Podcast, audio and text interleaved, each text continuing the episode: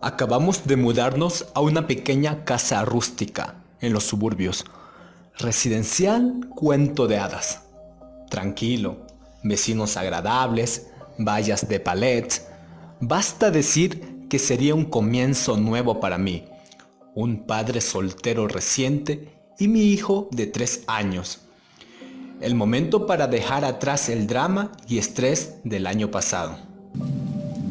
Tomé la de la noche tormenta como una metáfora para este nuevo comienzo. Un último espectáculo teatral antes de que la mugre y suciedad fuesen arrasadas. A mi hijo le encantó. En todo caso, aún cuando se fue la luz, era la primera gran tormenta que había visto.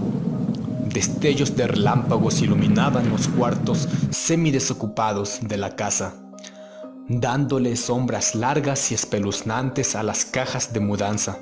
Y él saltaba en su lugar y gritaba en lo que los truenos retumbaban. No se dispuso a irse a la cama hasta altas horas de la noche.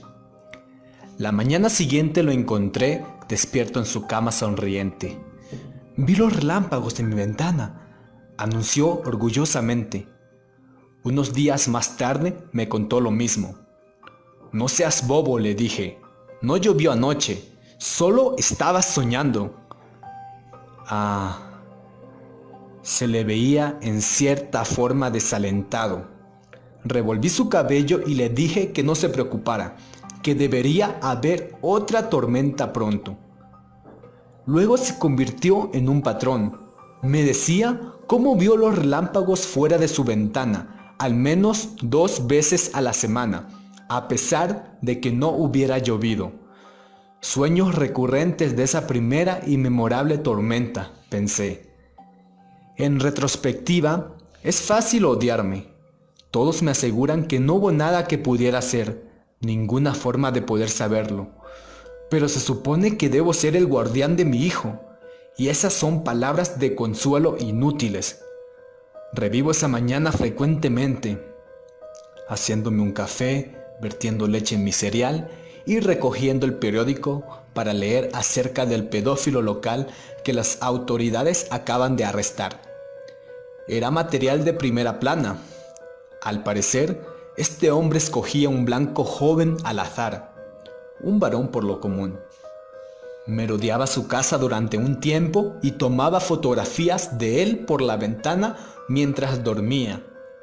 A veces iba más lejos, mi estómago se contrajo en lo que hacía la conexión. En aquel momento era apenas algo salido de la imaginación de un niño.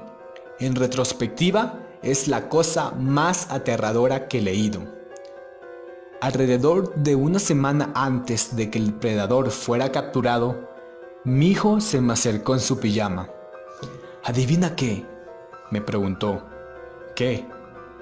No hay más relámpagos en mi ventana. Le seguí la corriente. Ah, qué bien, de vuelta a la normalidad, ¿eh? No, ahora están en mi armario. Aún tengo que ver las fotografías que la policía ha recuperado.